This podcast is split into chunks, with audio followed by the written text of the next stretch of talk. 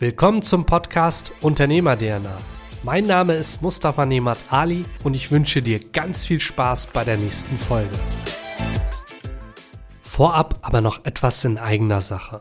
Diesen Podcast gibt es nur, weil wir bestimmte unternehmerische Skills immer mehr nach außen tragen wollen.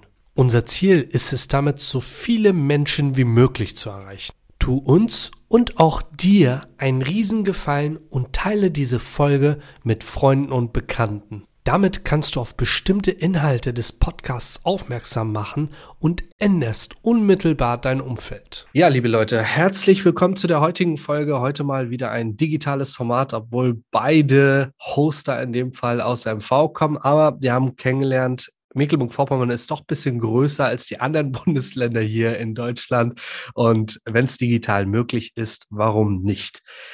Der heutige Gast ähm, ist ein sehr spezieller Gast, hat mal nicht nur mit dem Thema Unternehmertum zu tun, aber wie es in dem Podcast-Namen ja schon steckt, Unternehmer-DNA bedeutet das ja auch wirklich was zu unternehmen. Und ich glaube, da kann Morten uns einiges erzählen, was er bislang so unternommen hat. Ich habe ähm, Morten bei der Veranstaltung kennengelernt, ähm, in den ich eigentlich so ein bisschen reingestolpert bin, hatte dann auf der Speaker-Seite gesehen, ach, cool, interessanter Typ. Äh, der wird äh, also dort präsentieren oder sprechen ähm, und war das schon tierisch gespannt. Ich bin, glaube ich, reingekommen und habe äh, dich gesehen, Morten, und habe gesagt, ach, dich habe ich auf Social Media gesehen, du sprichst heute. das war unser Einstieg und äh, da gab es ein bisschen äh, formellen ähm, Teil und dann warst du auch schon dran und deine Geschichte war so beeindruckend, dass ich gesagt habe, hey, den musst du einfach ansprechen und ähm, ja, heute sitzen wir zusammen. Ja, Morten ähm, wird sicherlich gleich nochmal ausführlich erzählen, was er bislang gemacht hat. Ähm, Morten hat sehr viel von der Welt bislang gesehen, auch wenn es da ähm, sicherlich noch vieles zu sehen gibt. Ähm, ich möchte gar nicht allzu viel vorwegnehmen. Morten, stell dich vielleicht doch mal kurz den Zuhörern vor. Erzähl mal, wer du bist, was du machst und dass wir einfach mal ein Bild von dir haben. Ja, vielen Dank für die, für die freundliche Vorabbegrüßung, Vorstellung. Ich bin Morten, hast du schon gesagt. Ähm, ich komme von der Insel Rügen und was sehr untypisch ist, wenn man von der Insel Rügen kommt, zumindest denkt man das so. Ähm, ich habe es da nicht lange ausgehalten und bin raus in die Welt. Ähm, das heißt, nach meinem Studium in Rostock und Essen bin ich nach Südamerika geflogen mhm. und hatte eigentlich gar nicht vor, da besonders lange zu bleiben, also schon ein paar Monate. Ähm, habe es dann aber tatsächlich geschafft, zwei Jahre da durch Südamerika zu campen. Mhm. Äh, bin auf den Geschmack der Ferne gekommen sozusagen und äh, bin dann, als es wieder zurück nach Deutschland ging, äh, relativ schnell wieder weg, wieder los. Mhm. Und zwar per Anhalter von Deutschland Richtung Asien. Also es sollte im Prinzip bis Indien gehen. Ähm, aber dann, als wir in Indien waren, also wir, meine damalige Freundin und ich, mhm. äh, als wir in Indien waren, haben wir festgestellt, okay, das, ähm, das klappt doch ganz gut und das machen wir weiter. Und aus dieser Reise, die 2014 startete, also die zweite, der Weg nach Asien, mhm. die hat uns dann bis 2020 äh, eigentlich nur noch ostwärts geführt. Und naja, dann kam 2020, das magische Jahr, in dem vieles anders wurde. Das heißt ja selbst. Und jetzt bin ich wieder hier in der Heimat. Und darfst darüber erzählen, wie es äh, gelaufen ist. Auch ganz nett. Ja, ja, klar. Morten, was hast du eigentlich studiert? Ich habe studiert Germanistik und Philosophie an der Uni in mhm. Rostock und danach meinen Master in Essen in Literatur- und Medienpraxis. Also ich bin so ein bisschen dem Wort verfallen. Okay. Gut, das heißt, ähm, aktuell, ähm, wovon lebst du? Lebst du schon von dem, was du bislang erlebt hast oder wie finanzierst du dich? Ähm, ich, bin, ich bin frei. Hm? frei in allem und so finanziere ich mich. Also ich äh, schreibe gerade als freier Journalist für mhm. Katapult MV. Ist ja auch gerade ein spannendes Medium. Ich ähm, habe Bücher veröffentlicht, äh, schreibe Artikel für Magazine, für Verlage, äh, ein bisschen Print, ein bisschen online. Genau, so komme ich über die Runden. Okay, cool. Also der Digital Native, den man so aus Social Media kennt. Ähm, du kannst sicherlich von überall arbeiten, hast es, glaube ich, auch gemacht. Ähm, war das eine große Veränderung für dich, so von überall ähm, auf alles zugreifen und alles äh, abarbeiten oder war das für dich quasi von Anfang an klar, dass es so sein wird? Du meinst jetzt ähm, dieses Berufsfeld, dass ich so reingerutscht bin? Genau, richtig. Also auch mit den äh, mit dem Texten. Das, äh, dein, deine Bücher hast du ja teilweise unterwegs äh, geschrieben. Ja. Genau, nee, das war überhaupt nicht klar. Also hm? ich bin ja auch, ähm, ich fühle mich gar nicht als Digital Native, okay. wie du gerade vorgestellt hast. Also ich glaube, ich bin so ein paar Jahre zu alt dafür. Ich bin, äh, wir sind ein bisschen, also wirklich nur ein paar Jahre. Ich bin so ganz knapp davor. Äh, ich erinnere mich noch gut daran, dass wir in Südamerika waren mhm. ähm, und wir keine Smartphones hatten. Und das kam so gerade auf die Zeit. Und wir haben halt Leute getroffen, die schon Smartphones hatten. Ich, ich erinnere mich, als wäre das gestern, ich konnte damit nicht umgehen. Also die Leute haben mir gesagt, hier, gib mir mal deine E-Mail-Adresse und halt mir so ein, so ein Display hin. Und ich wusste überhaupt nicht, wie ich damit umgehen sollte, wo ich da was hinschreibe. Ähm, also ich bin kein Digital Native. Aber ähm, das hat sich alles so es ist so alles vor die Füße gefallen oder ich bin in die Spuren gesprungen, ich weiß es auch nicht so genau. Ähm, so peu à peu kam es, dass dieses, dieses Schreiben, mhm. äh, dieses Online-Schreiben, dieses Unterwegssein und Schreiben, äh, das hat sich einfach auch aufgrund der Reise total angeboten. Ähm, das mit dem Schreiben anfangen, das war eigentlich auch überhaupt nicht, ähm, das war ein privates Ding, das sollte gar mhm. nicht beruflich werden. Ähm, wir haben einen Blog gestartet damals, einfach in der Hoffnung, dass wir dann, wenn wir einen Blog haben, nicht jedem, also nicht Freunde und Familien, immer eine E-Mail schreiben müssen und erzählen mhm. müssen, wo wir gerade sind, was wir machen, sondern wir haben eine Quelle, die alle, für alle zugänglich ist und da schreiben wir, was passiert. Und wer es lesen möchte, liest es und wer nicht, der lässt es bleiben. Nur ist diese Quelle dann irgendwie in die Hände von Leuten gekommen, die wir gar nicht kannten und das, das Ding wuchs irgendwie. Mhm. Und dann ist es ja letztendlich, ähm, ist das so zu uns gekommen. Ja, Hammer. Ähm, genau. Kernthema des Blogs ist ja wirklich, sind die Reisen, äh, die ihr unternommen habt. Ähm, vielleicht holst du uns mal ab. Die letzte Reise, äh, lass mich nicht lügen, ungefähr 75.000 Kilometer äh, roundabout ja. von Hamburg gestartet. Ähm, wie bist du da gestartet? Was hast du da alles erlebt und äh, wie hast du vielleicht diese Route überhaupt aufgebaut? Hm, naja, die Route aufgebaut, das ist immer so ein, ähm, das werde ich ganz oft gefragt, wie plant man sowas? Wie mhm. plant man eine Weltreise? Ich sagte immer, man kann es nicht planen. Man plant es einfach nicht. Also die Leute, die mir erzählen, ich habe meine Weltreise geplant, die haben was falsch gemacht, glaube ich.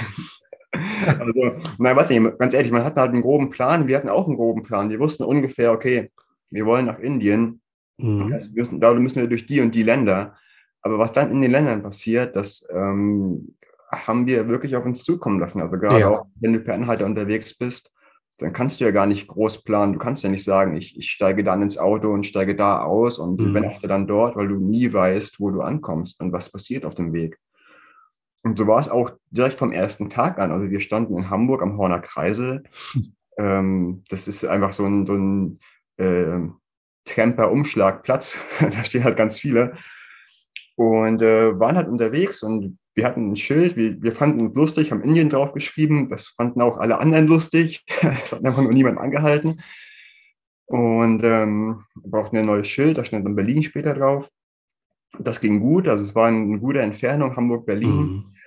Und ähm, das Spannende, wenn du per Einheit unterwegs bist, ist ja einfach, dass du mit so vielen Leuten, mit denen du wahrscheinlich nie in Kontakt kommen würdest, mhm. in Kontakt kommst. Also wir sind direkt das erste Auto, war für mich schon eine super prägende, prägende Erfahrung, weil wir zu jemandem ins Auto gestiegen sind, der ähm, Immobilien oder Grundstücke aufkauft für große, mhm. in, große Investoren. Und das ist so ein, naja, ähm, das kann man ja kritisch beäugen, solche, solche Aktivitäten. Äh, ich tue das auch. Und dann sind wir mit dieser Person ins Gespräch gekommen. Das war dann einfach, weißt du, du hast halt nicht mehr, wenn du, wenn du von jemandem hörst, der etwas macht, da hast du ja ein Bild von der Person darüber, mhm. was er macht, aber nicht von der Person. Und dann kommst du halt mit diesen Menschen ins Gespräch und stellst fest, okay, das ist ein, das ist ein ganz normaler Typ, der hat halt auch Träume und Wünsche und, und Nöte Und man kommt halt auf einer Ebene zusammen, die sehr menschlich ist und sehr nahe ist. Und das ist einfach super schön, so mit Menschen in Kontakt zu kommen. Also sehr vorteilsfrei auch direkt. Zumindest sobald man dann sich als Mensch gegenübersteht und nicht mehr als das, was man macht oder darstellen möchte. Mhm. Unheimlich wichtig. Ich glaube, das erste Learning, Learning am Horner Kreise ist auch ganz wichtig, dass du da nicht sofort äh, das große Ziel ausschreibst, sondern peu à peu das große Ziel vielleicht im Auge behältst, aber dich äh, Stück für Stück annäherst. Ne? Ja, genau. Und dann, ja, genau, das erste Ziel war halt Berlin. Und das war tatsächlich mhm. so, dass wir gedacht haben, okay, ähm, also man muss ja lustigerweise, wir haben halt vorher in Berlin gewohnt. Wir sind halt nur nach Hamburg mhm. gefahren, weil es da dann losgehen sollte.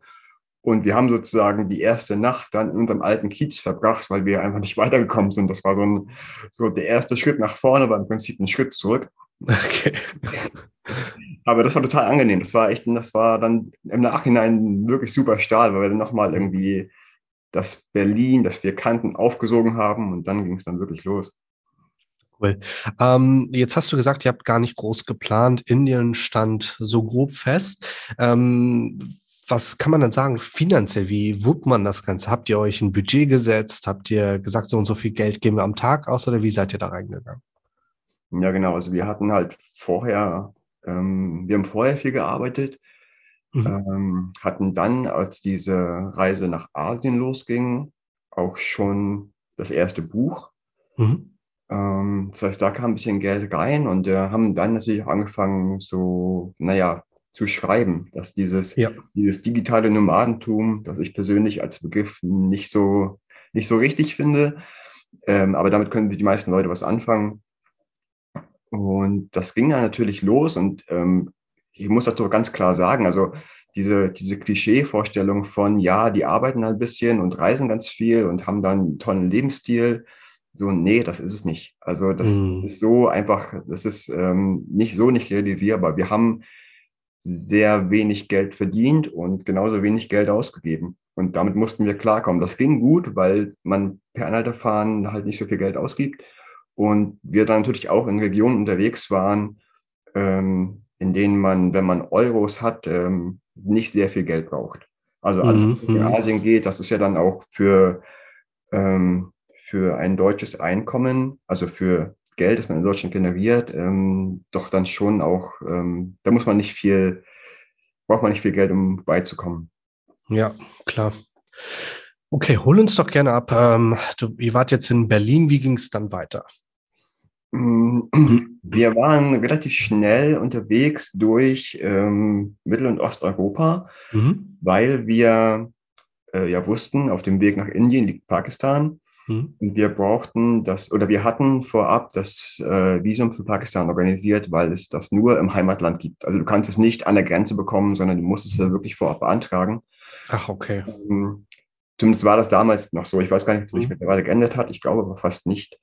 Und wir hatten sozusagen einen Zeitrahmen, äh, bis wann wir Pakistan erreichen mussten, damit unser Visum nicht verfällt. Mhm. Und so sind wir dann relativ schnell durch Europa bis in die Türkei und in der Türkei, also das war so unser, das war unser Plan. Mhm. Ähm, wir gehen schnell durch, durch, Europa bis in die Türkei. In der Türkei beginnt die Reise so richtig. Also dann lassen wir uns halt Zeit. Und das war dann zeitlich gesehen drei Monate, also ein Monat von Hamburg bis in die Türkei. Mhm. Drei Monate Türkei, drei Monate, nein, zwei Monate Iran, dann zweieinhalb Monate Pakistan und dann Indien. Wow. Und Genau, das haben wir. Also wir haben uns da wirklich Zeit gelassen. Man kann das, mhm. man kann das viel schneller machen, aber das wollten wir nicht. Also wir wollten ja natürlich, es war ja das Ziel der Reise, ist ja nicht mhm. nur Schritte zu machen, sondern auch zu sehen, was ist da, wo man sich gerade aufhält. Ja, unheimlich wichtig. Ähm, wenn du jetzt so die Länder Revue passieren lässt, was war so dein, dein größt, deine größte Erkenntnis oder was fandest du am faszinierendsten? Mhm die größten, naja, das ist so eine große Frage, die größte Erkenntnis, ähm, was mich immer wieder fasziniert hat und das, also das auch jetzt in, in, der, in der Revue, wenn ich, wenn ich drüber nachdenke, ist halt, ich bin total fasziniert davon, wie freundlich wir aufgenommen wurden. Also mhm. wir waren halt die Fremden und wir waren halt immer die Fremden. Wir konnten oft auch ähm, sprachliche Barrieren, die wir nicht so einfach überwinden konnten, mhm aber es war nie so, dass man uns irgendwie aus dem Weg gegangen ist oder dass man uns komisch an, also doch, man hat uns komisch angeguckt, aber nicht unangenehm komisch. Also, weißt du, was ich meine? Wir waren halt, wir waren halt da und wir waren interessant für die Leute einfach, weil wir ja. da waren und nicht so in den Alltag gepasst haben. Und es ist halt eine, wir sind super herzlich aufgenommen. Also es ist so oft passiert, dass wir eingeladen wurden, äh, sei es nur zum, zu einem Tee oder auch zu einem mhm. Essen oder äh, auch zu Leuten nach Hause, die einfach mit uns sprechen wollten, einfach wissen wollten, was wir machen, wo wir herkommen, wo wir hingehen. Einfach diese, diese Gastfreundschaft, die ja gerade auch ähm, der Nahe Osten, der dafür auch berühmt ist, ähm, mit Menschen sehr freundlich umzugehen, was wir ja immer wieder vergessen, wenn wir so unsere Medienlandschaft mhm. äh, betrachten, wie sie über den Nahen Osten berichtet. Aber tatsächlich sind das ja auch super herzliche, fürsorgliche Menschen. Und das ist halt toll, wenn, wenn dir so jemand gegenübertritt, der dich, der dich überhaupt nicht kennt, äh, mit dem du eigentlich auch nichts zu tun hast und der dann trotzdem seine Türen öffnet. Ganz großartig. Ja, cool.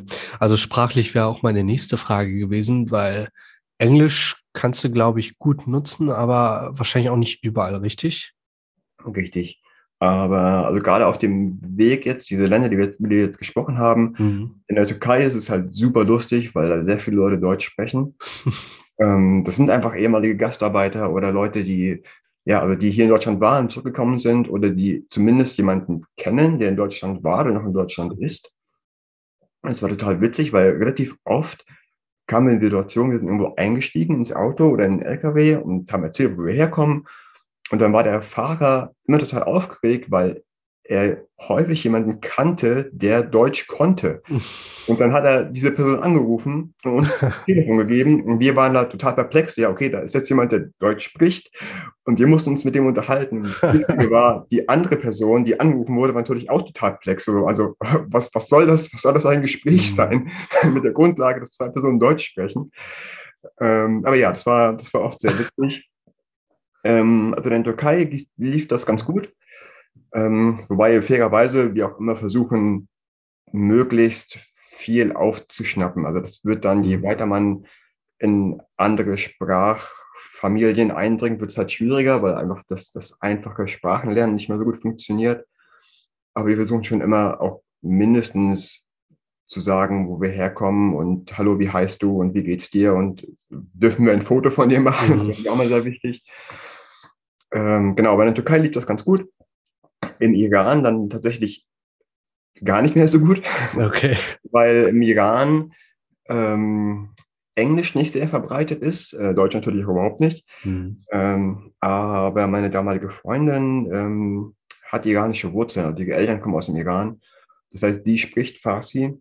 Und das hat uns natürlich auch ja, super. geholfen. Das war, das war ganz großartig, weil wir da viel, auch viel ähm, über den Smalltalk hinaus sprechen mhm. konnten. Und dann ab, ab Pakistan war es dann natürlich wieder ehemalige britische Kolonie, da war dann Englisch wieder gar nicht so unüblich. Mhm. Ja, spannend. Ähm, und äh, wenn man so über die Reise nachdenkt, ähm, haben ja vielleicht nicht die meisten gesehen, dass sie aus Deutschland kommt. Wenn das ähm, thematisiert wurde, wie haben die Leute reagiert? Also war da der Deutsche positiv belegt oder gab es da Vorurteile euch gegenüber?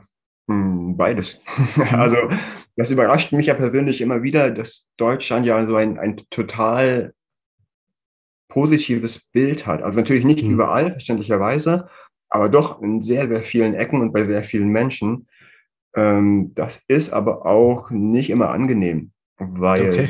gerade auch, äh, wenn man ein bisschen aus Europa rauskommt, ähm, die Sichtweise auch auf die deutsche Vergangenheit dann doch schon sehr verschwimmt. Also mhm.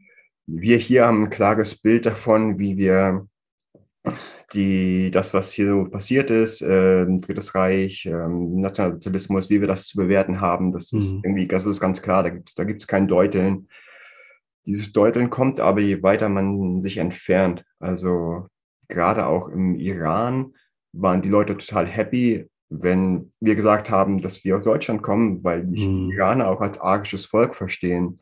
Und wir dann direkt so, naja, diese, diese Brüdermentalität aufkam. Hey, ihr seid Arier, wir sind Arier. Und das ist für uns natürlich total unangenehm, weil wir verbinden nichts Positives damit, mhm. Arier zu sein, wenn wir das überhaupt sind. Also das ist halt schon sehr, das ist schwierig. Also man, man muss das halt irgendwie annehmen können, solange es nicht unangenehm, also solange es nicht extrem wird. Also keine Ahnung, wenn jemand sich darüber freut, dass, dass er oder sie Arier ist, dann meine Güte, dann sollen sie es halt machen.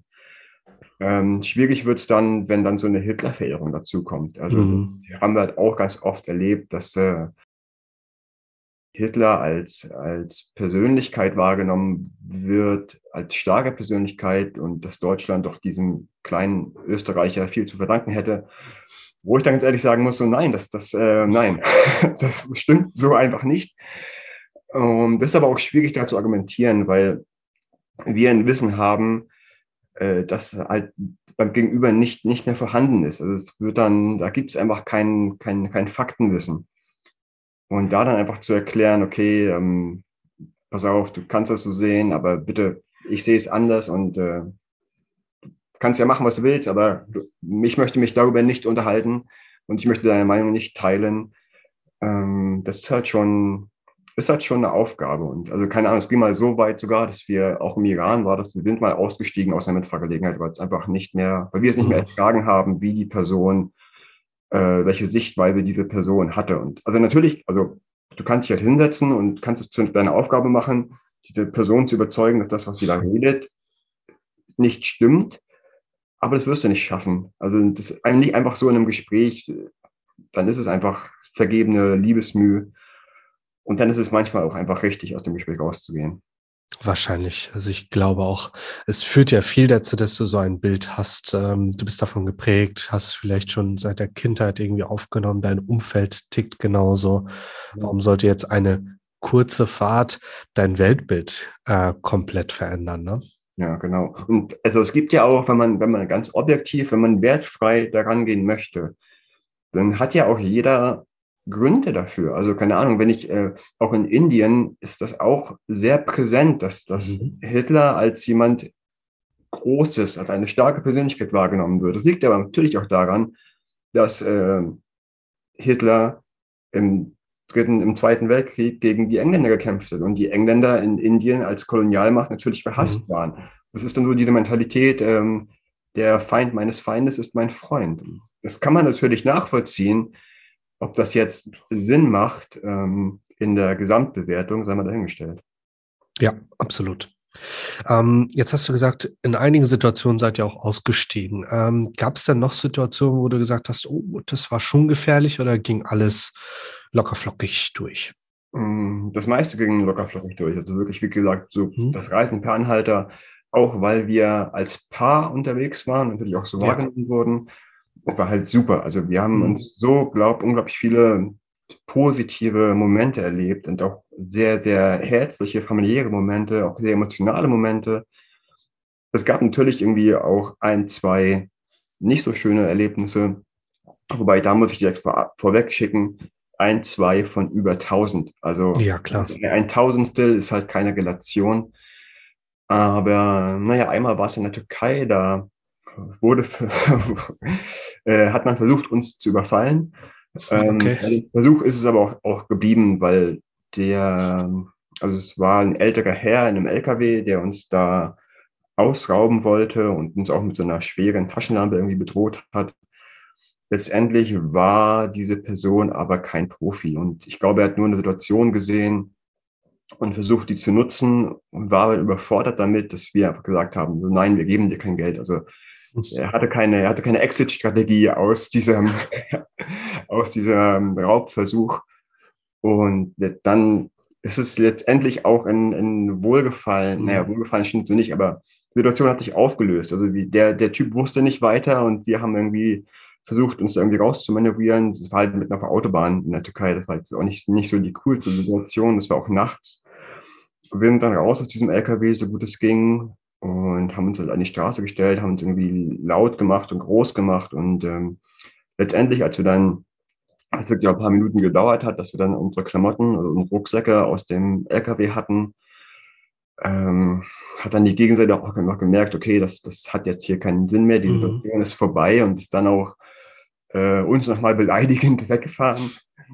Ähm, aber ja, das sind halt so Situationen, die, die sind nicht schön, die machen auch viel kaputt. Also auch dann so dieses, dieses großartige Gefühl des per Anhalterreisens, das man so hat, wenn man zu fremden Leuten ins Auto steigt und es ist alles schick und man ist halt überall freundlich und willkommen. Das geht natürlich mit so einer Situation komplett verloren. Und das ja, dauert dann auch wieder klar. Momente und also Tage und also es braucht einfach ein paar Mitfahrgelegenheiten, um wieder zu vertrauen, also um auch wieder den Leuten zu vertrauen, mhm. dass nicht jeder, der jetzt irgendwie anhält, was Schlechtes will.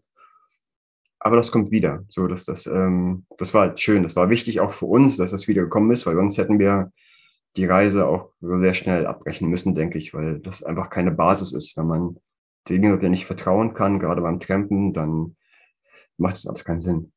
Ja, absolut. Ihr habt ja für euch auch äh, so kleine Sicherheitsvorkehrungen getroffen, dass ihr ähm, nicht nachts per Anhalter gefahren seid. Ähm, habt ihr da noch ein, zwei Punkte äh, für euch beschlossen oder ist es nur bei dem Nachtverbot geblieben? Ja, wobei das Nachtverbot ist dann auch, also es war auch nicht dogmatisch, es war ähm, manchmal waren wir, also wir sind halt auch norddeutsch, ne? wir sind halt auch stur. Und dann irgendwie manchmal so kurz vor kurz vor dem Tagesziel, das wir gesteckt haben, stehen und es wird dann dunkel, na, dann machen wir es halt auch länger. Mhm. Ähm, aber ja, also keine Ahnung, wir hatten, wir hatten eine Dose Pfefferspray dabei, mhm. die wir aber nie eingesetzt haben, zum Glück.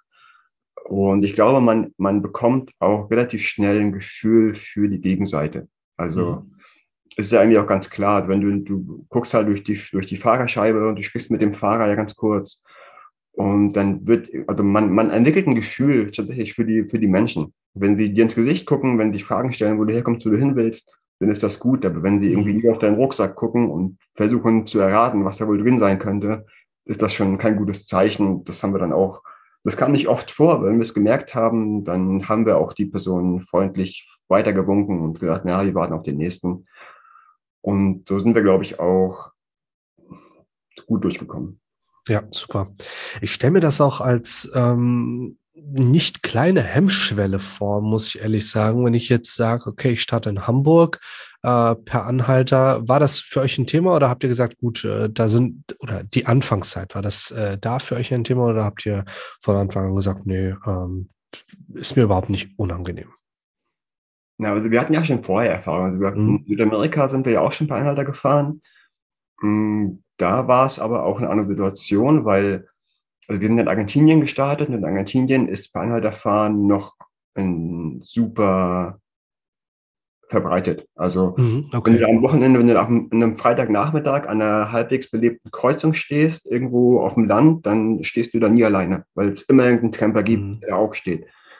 Das heißt, da ist das ähm, noch ähm, ja noch, noch verbreitet, noch bekannt und dementsprechend ist es auch einfach für die Fahrer anzuhalten, weil sie einfach wissen, worauf sie sich einlassen. Also soweit man das, soweit man das wissen kann.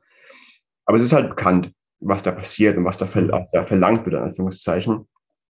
Mm, und so sind wir da auch reingekommen. Also ich bin vorher schon getrennt, allerdings nicht so viel. Also ich war mal in Schweden unterwegs, ähm, da ging es gut und wir sind ja hier in Mecklenburg-Vorpommern ähm, in ähm, in einem Gebiet, das ja mal zur ehemaligen DDR gehörte, wo ja auch Trampen und per Anhalter fahren nicht unüblich war, einfach weil es mhm. auch für viele keine andere Möglichkeit gab, überhaupt von A nach B zu kommen. Und dementsprechend ist, finde ich, hier auch noch ähm, bei uns, gibt es noch so, so die alten Hasen, die das früher mal gemacht haben und die dann sagen, oh ja, ich habe schon Ewigkeiten mehr gesehen, darum nehme ich jetzt mit.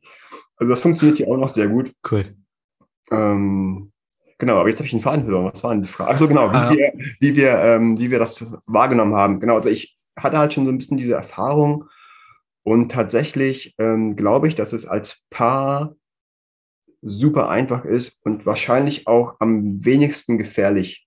Also mhm. soweit man das, wenn man das sagen möchte. Ich scheue mich mal ein bisschen davor, so die Verbindung zu ziehen per Anhalterfahren gefährlich. So ja, es kann was passieren, aber das ist trotz allem sehr unwahrscheinlich. Mm, aber als Paar wirst du halt grundsätzlich als zutraulich wahrgenommen. Also niemand vermutet etwas Böses, wenn er ein Paar irgendwo am Straßenrand sieht. Mhm. Und ähm, das ist wahrscheinlich auch sehr hilfreich. Ja, okay. Ähm, zum Reisegepäck. Es ist ja so, ihr hattet ja wahrscheinlich nur zwei Rucksäcke. Ähm, War es das oder habt ihr dann noch einen Koffer dabei gehabt? Was habt ihr alles mitgenommen für so eine Reise? Also wir hatten drei Rucksäcke okay. in einer Handtasche. Also ich kann dir vorstellen, großer Rucksack hinten, kleiner Rucksack mhm. vorne. Und ähm, bei meiner Freundin hat der große Rucksack und eine Handtasche. Äh, die Wertsachen, also Wertsachen war bei uns vor allem das Arbeitsmaterial, Laptop, mhm. Kamera. Ähm, das hatten wir im kleinen Rucksack, der war auch immer griffbereit. Also den mhm. habe ich nie irgendwie in den Kofferraum gelegt oder so, sondern der war immer an meiner Seite, weil das einfach die wichtigen Sachen sind. Also wenn, wenn irgendwas passiert, wenn was auch immer passieren kann, ähm, aber der sollte griffbereit sein, dass ich den, wo ich auch hingehe, der dann mitkommen kann. Mhm. Und ähm, im großen Rucksack, ja, das war halt unser Haus. Ne? Also da war alles drin, was man so zum Leben braucht. Also ein paar Klamotten natürlich, äh, Zelt, Isomatte, Schlafsack, eine kleine Küche, ein Kocher, ein bisschen Geschirr. Ähm, insgesamt viel zu viel wahrscheinlich. Aber ja, letztendlich haben wir früher oder später alles mal gebraucht und gerade auch auf so einer, auf so einer langen Reise, die jetzt auch wirklich auch Jahre ging und auch durch mhm. sämtliche Klimazonen. Also wir waren in den Tropen und wir waren am Mount Everest.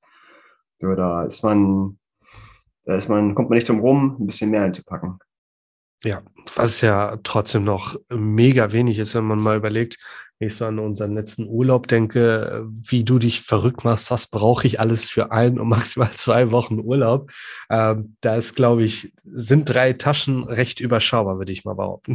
Ja, ja, vor allem, also wenn man jetzt tatsächlich noch bedenkt, dass wenn wir nur gereist wären, ohne zu arbeiten, hm. wäre vom Gepäck nicht mehr, also natürlich wäre noch was da gewesen, aber es wäre immer noch wesentlich entspannter gewesen, als das, was wir hatten. Also diese ganze, diese ganze Technik, die ja letztendlich auch Gewicht ist, mhm. äh, wenn die nicht da gewesen wäre, dann wäre das nochmal noch mal eine Nummer anders. Ja. Habt ihr denn ähm, ganz normal mit Karte bezahlt, euch Bargeld mitgenommen? Wie habt ihr das geregelt? Genau, mit einer Kreditkarte kommt man mhm. ja fast überall sehr gut zurecht. Außer im Iran, da mhm. gibt es ja die Sanktionen. Das heißt, europäische Banken ähm, dürfen da keine Geschäfte machen. Was auch okay. bedeutet, dass ähm, Visa und Visa-Card und, und ne, die ganzen Kreditkarten funktionieren im Iran nicht. Da mussten wir uns vorab ähm, Geld wechseln in der Türkei, also dass wir dann Bargeld hatten, mhm. dass wir dann im Iran gegen iranische Währung tauschen konnten. Okay. Aber das war die, das war wirklich, also das war auch tatsächlich weniger problematisch, als wir uns das vorher vorgestellt hatten. Mm, was auch zum einen an der Gastfreundschaft liegt und wir ja auch per Couchsurfing da unterwegs waren. Mhm. Und es ist halt unglaublich, wie, ja, wir sind ja stur, habe ich schon gesagt, aber die Iraner sind auch stur. Die lassen es einfach nicht zu, dass man als Gast da irgendwie mal was bezahlt. Und dementsprechend ähm, äh, ist das auch schon manchmal, manchmal gar nicht so einfach, ähm, sich da erkenntlich zu zeigen, wenn man das dann immer nur, naja, wenn man alles vorgesetzt bekommt. Ja, okay. Äh, von der Gesamtreise, äh, wie würdest du das prozentual aufteilen, wenn du sagst, bei Leuten geschlafen, in Hotels oder ihr hattet ja auch ein Zelt dabei, ne? Genau. Ähm, oder Outdoor. Wie war das Verhältnis da? Mm, auf die Gesamtreise kann ich es nicht sagen, aber ich kann es dir ungefähr in vier Teilabschnitte sagen. Also äh, Türkei, Iran, Pakistan. Das war ungefähr ein Dreivierteljahr. Waren wir, glaube ich, eine Nacht im Hotel und eine Nacht im Zelt. In der Türkei, im Iran, in Pakistan war das echt super. Also das hat super gut mhm. geklappt. Da waren die Leute auch äh, sehr, ähm, sehr interessiert und sehr offen. In der Türkei ist die, ist die Couchsurfing-Szene einfach unglaublich groß. Okay. Im Iran sind die Leute einfach super super fasziniert davon, dass jemand aus dem Ausland, auch noch aus dem westlichen Ausland in ihr Land kommt. Das heißt, mhm. sind total begeistert davon, diese Menschen dann bei sich zu Hause aufzunehmen, einfach auch um mal ein anderes Sicht zu bekommen. Also es ist ja auch so, die Informationsfreiheit im Iran ist jetzt auch ein, ein bisschen eingeschränkt. Mhm. Und das ist für die einfach auch eine, eine sehr, eine sehr nette Möglichkeit, mal sich auszutauschen. Wobei man auch sagen muss, dass Couchsurfing im Iran jetzt auch so eine, also mindestens eine legale Grauzone ist. Ich glaube, es ist gar nicht gestattet okay. äh, von der Regierung, dass man Ausländer privat beherbergt. aber es passiert da trotzdem und nicht zu wenig. Wahnsinn, dass sowas äh, reglementiert wird, ne? Ja, mhm. aber das sind halt autokrate Regime. Kann man ja mhm. auch in Iran leider nicht anders sagen. Ähm, da, ja, da, aber das, kann, das ist zum Beispiel auch so ein Ding, wo wir wurden ja auch relativ häufig in die Ecke gedrängt, dass wir gesagt oder dass uns gesagt wurde, wie kann man das machen? Wie kann man in Länder reisen wie den Iran, wo doch äh, das, die Regierung oder das Regime so schlimm ist und mhm. Menschen schlecht behandelt werden? Wo wir dann immer gesagt haben, ja, das, das mag ja stimmen, aber wir reisen ja nicht in das Land, um die Regierung zu besuchen, sondern wir wollen die Menschen kennenlernen und, und das Land kennenlernen. Und vor allem wollen wir auch wissen, wie, wie es den Leuten geht und was die, was die Menschen vor Ort denken. Und es ist ja auch für diese Menschen, ähm, das hatte ich ja gerade schon gesagt, die freuen sich ja auch total darüber, wenn sie mal in Austausch kommen können mit anderen Menschen aus anderen Ländern. Und ähm, ich hätte mich total geärgert, wenn ich gesagt hätte, nein, ich reise nicht in das und das Land, weil da bestimmte Werte nicht eingehalten mhm. würden, dann hätte ich so viel verpasst, dann hätte ich so wenig gelernt. Und wenn es danach gehen würde, dass ich äh, bestimmte Regime oder bestimmte Regierungen, äh, dass ich die Länder der, der, dieser Regierungen nicht bereisen möchte, weil die Regierungen etwas Schlechtes machen, na dann, ganz ehrlich, kann ich in viele Länder nicht mehr reisen. Auch in Länder nicht, die wir noch als Demokratien halten. Mhm. Ja, ähm, sehr wichtiger Punkt. Ich glaube, das macht es auch in der Tat aus, diese ganzen äh, Persönlichkeiten kennenzulernen, diese Gespräche zu führen und auch Blickwinkel zu sehen, die man so gar nicht sieht und von unserem Auge aus gar nicht für wahrnimmt. Ähm, wenn man so die Reise anschaut, ich glaube, im europäischen Bereich ist es schon ziemlich gleich, auch wenn es da so ein paar Feinheiten gibt oder Unterschiede. Ähm, was habt ihr da auf unterwegs für Menschentypen kennengelernt? Also waren es durchschnittlich äh, normale Angestellte, waren es Unternehmer, Freiberufler? Was, was waren das für Menschentypen? Oh, du, das war alles. Also mhm. äh, alles, was du, alles, was es gibt, das haben wir getroffen, glaube ich. Cool. also nein, wirklich auch, das, das hängt ja auch immer sehr davon ab, ähm, wie, wo du unterwegs bist. Also mhm. auch, auch ganz, ganz, ganz stark von den Rahmenbedingungen. Also keine Ahnung, wir sind in, halt in Deutschland, habe ich schon erzählt, von dem, von dem äh, Menschen, der da Immobilien aufkauft. Mhm. Und wir sind halt mit LKWs viel mitgefahren, natürlich Langstreckenfahrer, mhm. die wenig zu Hause und viel auf der Straße sind. Wir sind mit Anwälten mitgefahren, wir sind mit Architekten mitgefahren, wir sind aber auch mit einfachen Angestellten und mit, äh, mit, weiß ich nicht, mit, mit Leuten, die finanziell nicht so gut dargestellt sind, gefahren. Mhm. Ähm, also das war wirklich alles dabei. Wir haben im Porsche gesessen und wir haben auch in, in wirklich klapprigen, verrosteten Ladeflächen haben wir uns gesessen. Und das ist wirklich alles dabei, was halt dann spannend ist, ähm, je weiter man in Ländern unterwegs ist, wo halt die ähm, die, die Schere zwischen Arm und Reich größer wird, äh, mhm. immer größer wird. Wenn man dann natürlich auch merkt, ähm, wie, wie die Gesellschaften funktionieren. Also keine Ahnung, Indien ist da ja so ein krasses Beispiel. Also wir haben mal mit einem Inder gesprochen, der meinte, und ich, ich glaube, er hat recht, er hat gesagt, wer in Indien reich ist, ist überall auf der Welt reich. Also das muss man sich mal vorstellen. Das, okay. der, der, Reichtum in Indien, den man da hat, wenn man da reich ist, es ist egal, wo man dann auf der Welt ist, dann ist man halt einfach reich. Und dagegen sind da natürlich auch die Millionen Bauern, die, die nichts haben, außer vielleicht einen Karren und, und wenn sie Glück haben, noch eine Kuh, ähm, die dann, ja, die dann, die dann wirklich von der, von der Hand in den Mund leben. Und in solchen Gegenden ist man halt auch unterwegs und dann ist es auch natürlich spannend zu sehen, wer hilft oder wer bietet Hilfe an. Und das ist oft nicht so, dass die Person, die viel hat, Hilfe anbietet, sondern oft mhm. die Person ist, die wenig hat. Und auch das haben wir uns natürlich gemacht, warum ist das so? Und irgendwie kam ich darauf, dass, oder keine Ahnung, meine Erklärung dafür ist, ähm, dass die Leute, die wenig haben, wissen, wie es ist, wenn man Hilfe braucht. Also, mhm. dass, die, dass die das Gefühl kennen, ähm, abhängig zu sein von äh, dem guten Willen einer anderen Person. Und dass die Leute, die aber richtig reich sind, ähm, dass die auch diese Mentalität haben, so, ja, ich, äh, was habe ich denn davon, wenn ich dir helfe? Weißt du, was ich meine? Also, dass da, dass da gar nicht in, in menschlichen Werten, sondern einfach nur in materiellen Werten gedacht wird. Mhm. mhm. Und das ist, ähm, das ist einerseits erstaunlich äh, bis hin zu erschreckend, dass das funktioniert. Also dass dann, dass die ganze Denkweise dann von, ich sag mal, Profit getrieben ist.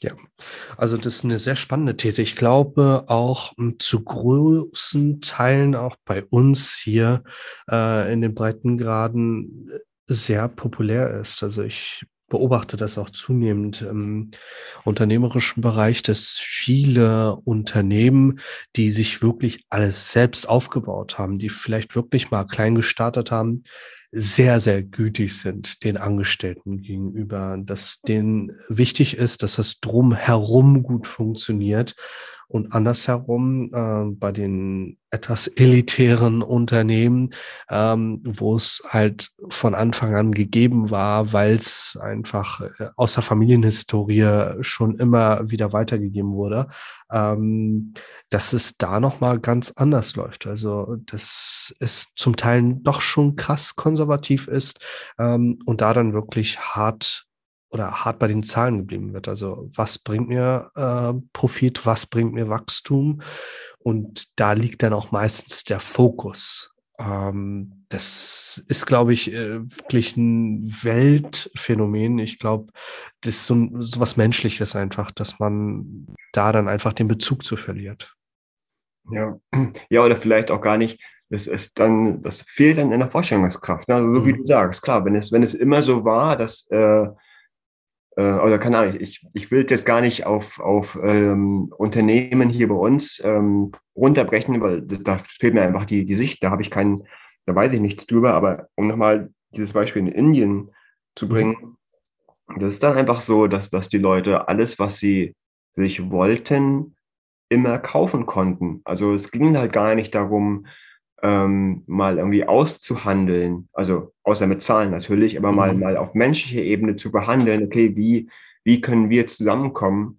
Und es war immer klar, ich, also in, ich überspitze das jetzt natürlich, ne, aber es war immer klar, so ich, ich kaufe das ich, oder ich kaufe dich. Das ist ja auch so ein, so ein Ding, auch gerade in Indien und wahrscheinlich auch in vielen anderen Ländern, dass ähm, Arbeitskraft, Arbeitsleistung fast keinen Wert hat. Also dass, dass auch Angestellte hm, zumindest im, im Niedriglohnsektor, nenne ich das mal, äh, fast nichts verdienen und aber sehr viel leisten müssen. Ich glaube, das ist auch so ein, ein wichtiges, ähm, wichtiges Korrektiv, das wir ja hoffentlich zum Glück haben, dass, äh, dass Arbeitsleistung anständig vergütet wird, auch wenn das natürlich mhm. irgendwie letztendlich auf der Rechnung dann den meisten, den größten Posten ausmacht, aber es ist halt wichtig, dass es so ist. Ja, ganz klar. Ähm, ich glaube, auch wenn man so diese Länder sieht und auch wirklich erkennt, welche Vorteile wir hier in Deutschland haben. Ich komme ja gebürtig aus dem Irak. Ähm, da bist du ja nicht äh, reingegangen, beziehungsweise bist nicht durchgegangen, weil du ja von Türkei, glaube ich, äh, direkt in den Iran bist. Ja. Ähm, aber da ist es auch so. Also ich habe ja immer noch den Kontakt zur Familie, dass da vieles nicht so gut läuft wie bei uns, ob es da das Bildungssystem ist, ähm, die politische Freiheit, das zu denken und das zu machen, was du willst, bis hin äh, zu der Bezahlung für bestimmte Tätigkeiten. Also da sind wir in Deutschland wirklich sehr, sehr krass privilegiert. Auf jeden Fall. Und das ist aber auch so ein Ding, was, was wir uns ähm, hier in Deutschland viel zu wenig bewusst machen. Also wir haben eine Jammermentalität und die ist, mhm. also keine Ahnung, die, das meine ich jetzt auch komplett wertfrei, so wertfrei, so wertfrei man das meinen kann. Also ja, die ist einfach da, das akzeptiere ich. Ich finde es total schade, dass es so ist, aber so ist es und so ist es halt auch schon, seit ich, mhm. seit ich ähm, irgendwie denken kann. ähm, aber auch mal zu erkennen, dass das, was wir bejammern, auch immer noch ein sehr hohes Niveau hat, ähm, verglichen mit anderen Ländern und andere, anderen Regionen. Mir ist auch klar, dass man das nicht unbedingt miteinander vergleichen kann, weil wir ja hier auch einen Standard haben, der äh, von dem aus wir dann unser, unser Jammern erheben. Mhm. Der, der Standard fehlt in anderen Ländern, aber das heißt ja nicht, dass wir nicht auch mal zufrieden sein können mit dem, was wir haben. Also das ist ja immer so dieses, dieses, okay, äh, wir jammern, weil es uns so schlecht geht, aber ehrlicherweise geht es uns sehr, sehr gut. Und wenn das mal ein bisschen häufiger erkannt werden würde, dann wäre, glaube ich, auch alles ein bisschen angenehmer. Bin ich auch fest von überzeugt, ganz klar. Ja, ähm, also echt eine Mega-Reise, knapp 75.000 Kilometer. Am Ende wart ihr in Indien. Was war euer letzter Spot? Dann seid ihr danach zurückgeflogen, richtig?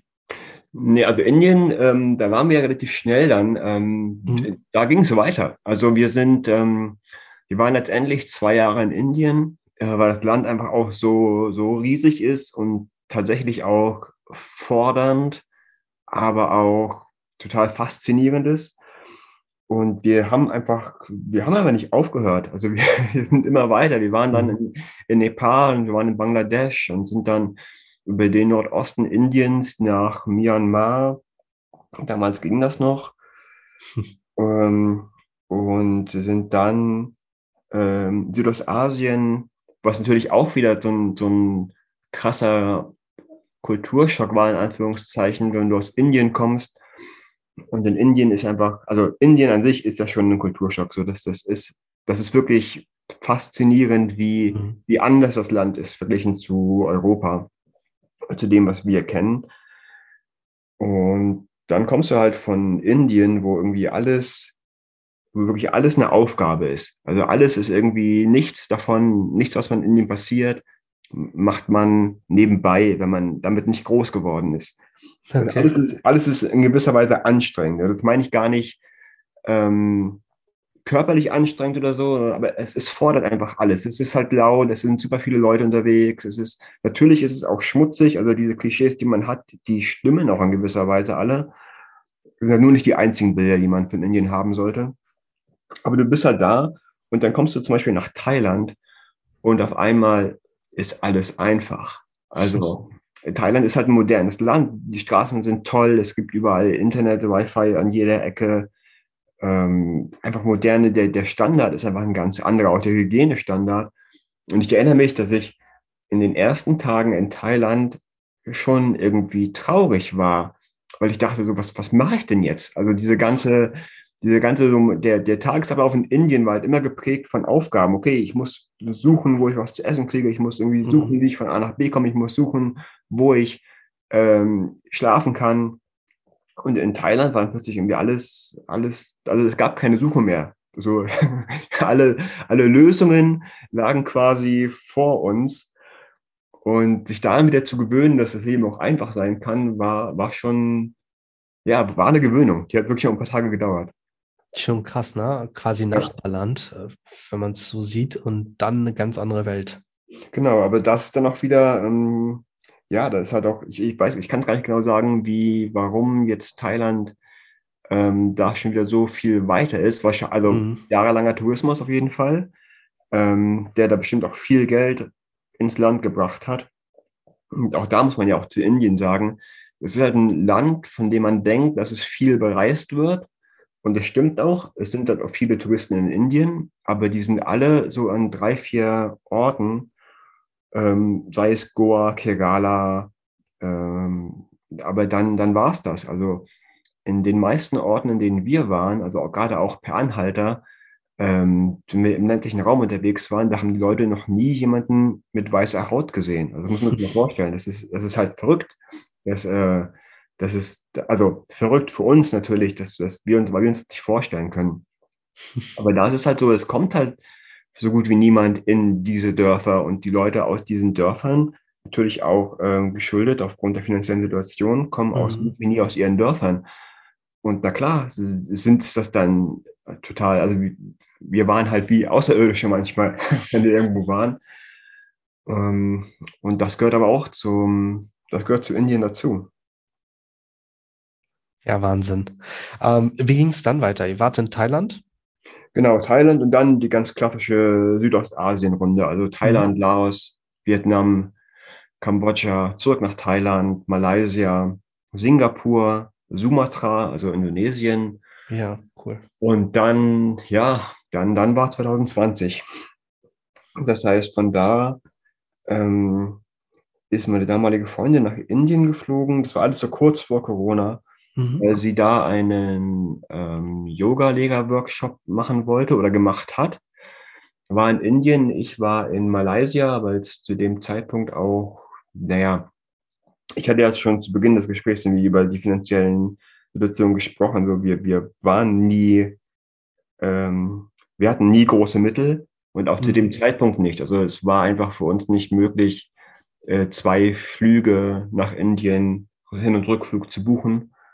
Also haben wir einen gebucht für meine Freundin, die ist nach Indien geflogen und ich bin in Malaysia geblieben. Und dann kam Corona. Also ziemlich genau zeitgleich mit Deutschland war dann auch in Malaysia der Lockdown. Ja, okay. Und ähm, genau, das hat dann alles äh, verändert. Mhm. Das heißt, äh, ihr wart dann beide zeitgleich im Lockdown, richtig? Genau, wobei in Indien war es alles noch ein bisschen anders, ein bisschen, ähm, ein bisschen freier, könnte man sagen, oder auch ja, unkontrollierter. Äh, das, aber auch das gehört zur indischen Realität. Du, das sind halt einfach so viele, so viele Menschen, die auch im informellen Sektor unterwegs sind. Also die kann man nicht in den Lockdown stecken, mhm. einfach weil die brauchen die brauchen diese Arbeit, die die da haben, um, um überhaupt überleben zu können. Und es gibt halt auch kein Auffangsystem. Also die, der indische Staat hat nicht die Kapazitäten oder zumindest gibt er sie nicht, um ähm, der Bevölkerung sowas wie Corona-Hilfen anzubieten. Das, das funktioniert mhm. nicht. Äh, das funktioniert aber auch aus, aus, infrastrukturellen, aus infrastruktureller Sicht nicht, weil einfach gar nicht jeder in Indien ein Bankkonto hat zum Beispiel. Ja, Wahnsinn. Mhm. Und ähm, genau, also da dementsprechend war die Situation da auch ähm, ein bisschen chaotisch, wobei die ja immer ein bisschen chaotisch ist in Indien. Aber ja, genau. Also keine Ahnung, vielleicht erinnerst du dich, es gab mal so Berichte aus Indien vor, ich weiß nicht, von einem Jahr vielleicht, äh, wo es darum ging, dass die Corona-Situation so schlimm sei in Indien, Krankenhäuser überfüllt und so mhm. weiter und so fort das ist natürlich die Sicht, ähm, die, die unsere, die wir auf, äh, auf das Land dann haben. Dazu gehört aber auch zu der Wahrheit, dass natürlich der Schlüssel von Krankenhäusern und Krankenhausbetten im Verhältnis zur Bevölkerung viel, viel geringer ist als in Deutschland. Das heißt, ja, wenn ein Krankenhaus überfüllt ist, dann heißt das ja nicht, dass das ganze Land irgendwie plötzlich in, in, in Quarantäne liegt, sondern einfach nur, dass die Kapazitäten viel zu gering sind, für die Erkrankungen. Also letztendlich ähm, war es da nicht sehr viel dramatischer. Also würde ich jetzt mal aus meiner laienhaften Sicht behaupten, es war einfach nur die, also die Erkrankungszahlen waren nicht dramatisch auf die Bevölkerung gesehen, nur die Infrastruktur war wesentlich schlechter. Darum sah es mhm. dramatischer aus. Aber ja, da hat Indien einfach auch spezielle, spezielle Wege. Es gab auch diese, es gab eine riesige Puja, also so eine, so eine Zeremonie, äh, mit der dann Indien, mit der in Indien dann Corona bekämpft wurde. Also es ist einfach auch viel, viel Spiritualität, viel Glaube spielt da auch immer eine große Rolle. Okay, krass.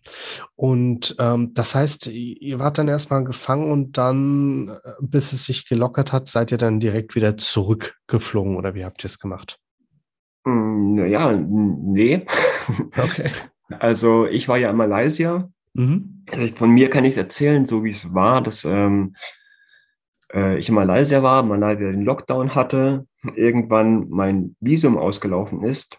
Mhm. Und das Problem in Anführungszeichen war, dass es in ganz Südostasien noch zwei Flughäfen gab, die angeflogen wurden und auch Flüge hatten nach Deutschland. Das war einmal Kuala Lumpur in Malaysia und einmal Singapur. Mhm. Und dann kam halt von der Regierung die Ansage, dass Touristen mit einem Touristenvisum, das ausläuft, im Land bleiben könnten, solange der Lockdown existiert, unter der Voraussetzung, dass sie, sobald der Lockdown aufgehoben wird, nachweisen können, dass sie nicht ausreisen konnten.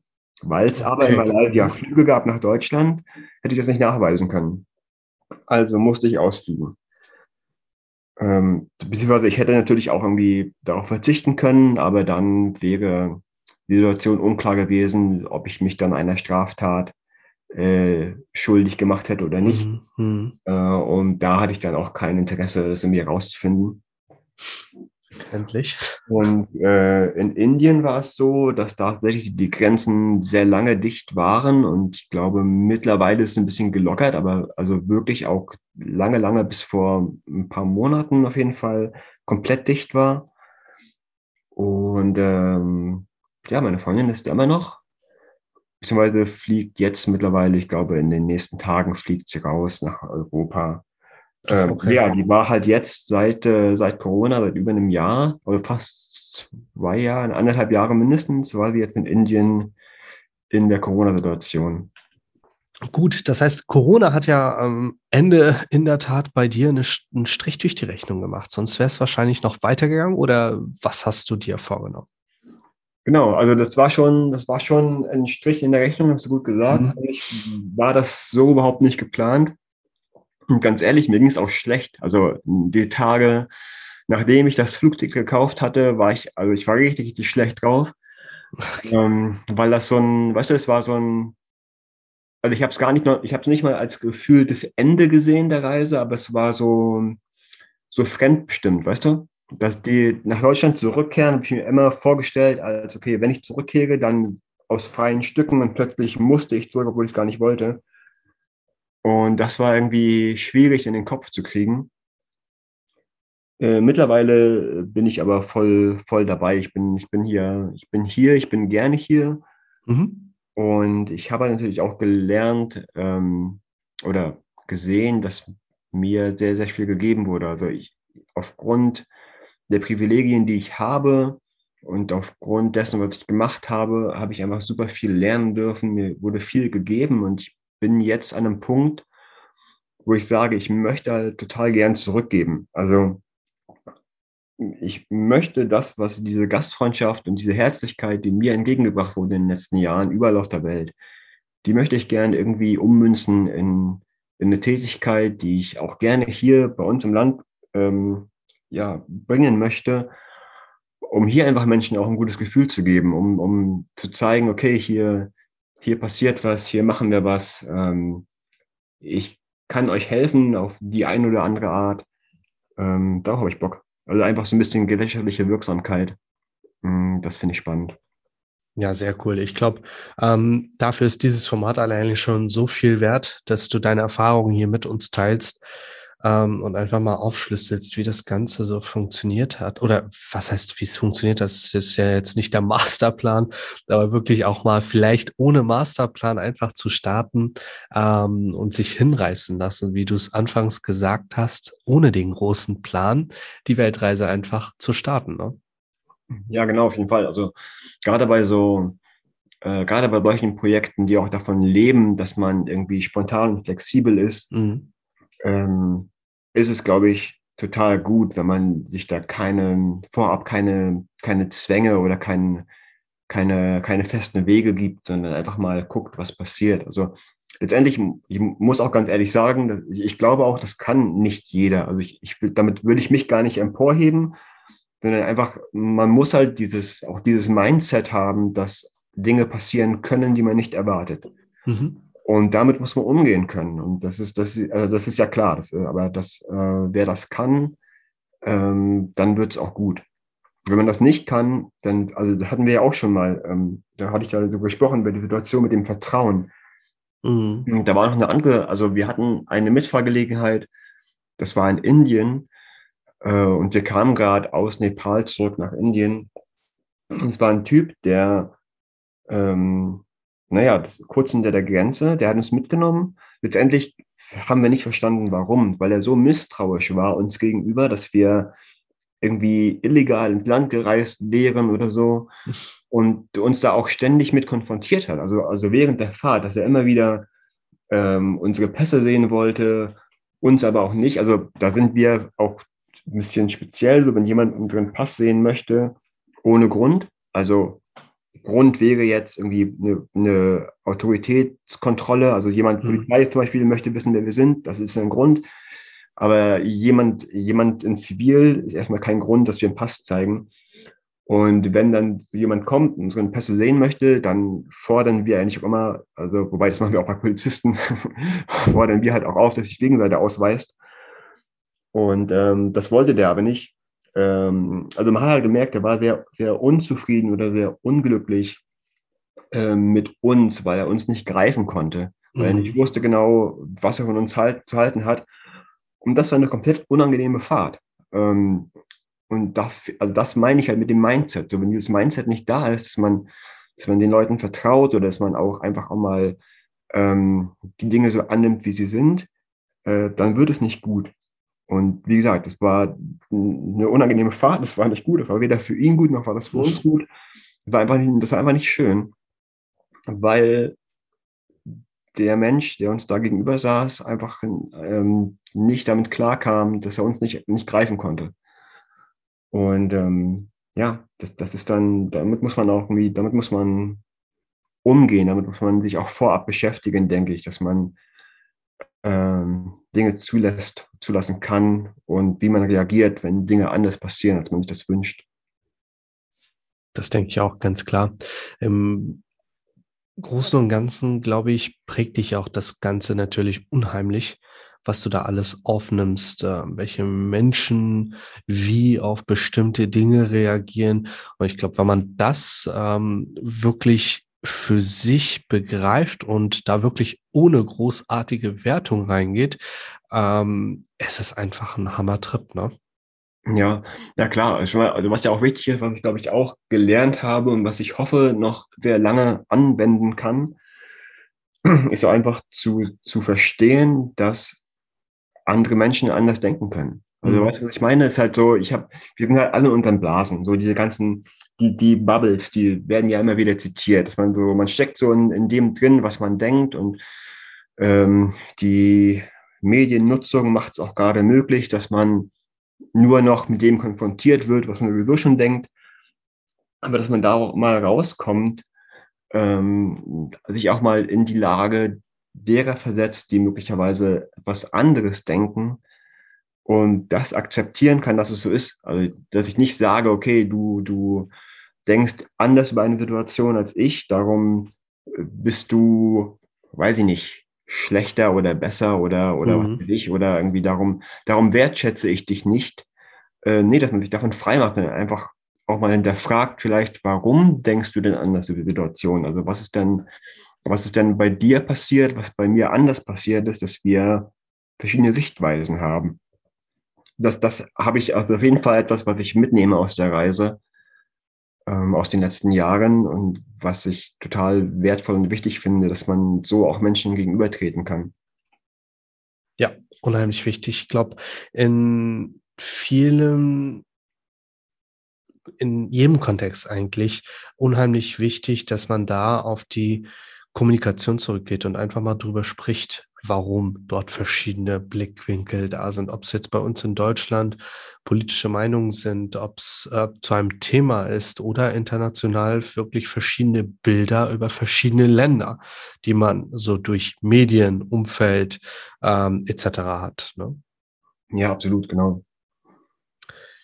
Ja, Hammer. Ähm, sehr, sehr coole Geschichte. Ich glaube, ähm, man kann hier gar nicht alles aufdröseln und aufsplitten, was ihr so erlebt habt. Was vielleicht auch eine gute Überleitung ist ähm, zu den zwei Büchern, die es zu den äh, zwei Reisen gibt. Ähm, ihr habt ja einmal die Reise nach Indien, äh, Per Anhalter nach Indien, so hieß das Buch, und einmal das Buch Per Anhalter durch Südamerika, die ja erhältlich sind. Wo findet man die Bücher? Hm, Im Prinzip in jedem, ähm, in jedem Buch, in jeder Buchhandlung hätte ich beinahe gesagt, aber das stimmt ja gar nicht, weil sie schon äh, nicht mehr ganz aktuell sind. Okay. Die, die, werden nicht mehr unbedingt ausliegen, aber jede Buchhandlung kann sie bestellen. Und es gibt sie natürlich beim Verlag, bei Malik und bei Piper. Mhm. Ähm, wer möchte, kann sie natürlich auch bei Amazon bestellen, wobei ich natürlich darum bitte, das nicht zu tun. Aber es ist ja auch jeder sein eigener Herr und darf machen, was er möchte. Also Hauptsache die Bücher werden gekauft. Ja. und dazu noch ähm, das dritte Buch. Das wird dann, es wird dann die Reise durch Indien sein. Mhm. Das Manuskript gerade abgearbeitet und bearbeitet. Das erscheint im nächsten Frühjahr. Mega cool. Wir werden es auf jeden Fall verlinken. Ähm, den Amazon-Link lassen wir gerne mal äh, ganz weg. Die Leute, die äh, bei Amazon bestellen wollen, werden es sicherlich auch über Amazon finden.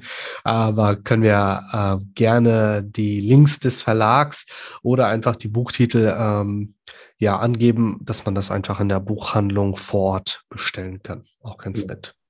Genau. Ja, Morten, dann würde ich sagen, vielen, vielen Dank für die coolen Einblicke für die coolen Impulse. Ich glaube, ähm, die Zuhörer werden sicherlich noch ein, zwei Fragen haben, die im Nachgang aufploppen. Ähm, dazu würde ich vielleicht vorschlagen, dass wir über Social Media einfach auf die Fragen eingehen, sobald wir die Fragen haben. Scheut euch bitte nicht, mit Morten in Kontakt zu treten. Auch die Social Media Kanäle und die Website werden wir äh, natürlich verlinken. Lasst gerne ein Abo da, um äh, ja bei der nächsten Reise vielleicht mit dabei zu sein wenn Morten was mit euch teilt und bleibt einfach up to date. Ja, vielen Dank. Wenn dir dieser Podcast gefallen hat, dann vernetz dich gerne auf Instagram, Facebook oder LinkedIn mit mir. Folgt mir auf Spotify, um keine weitere Folge zu verpassen und hinterlass mir gerne eine 5-Sterne-Bewertung auf iTunes, damit noch mehr Menschen diesen Podcast hören.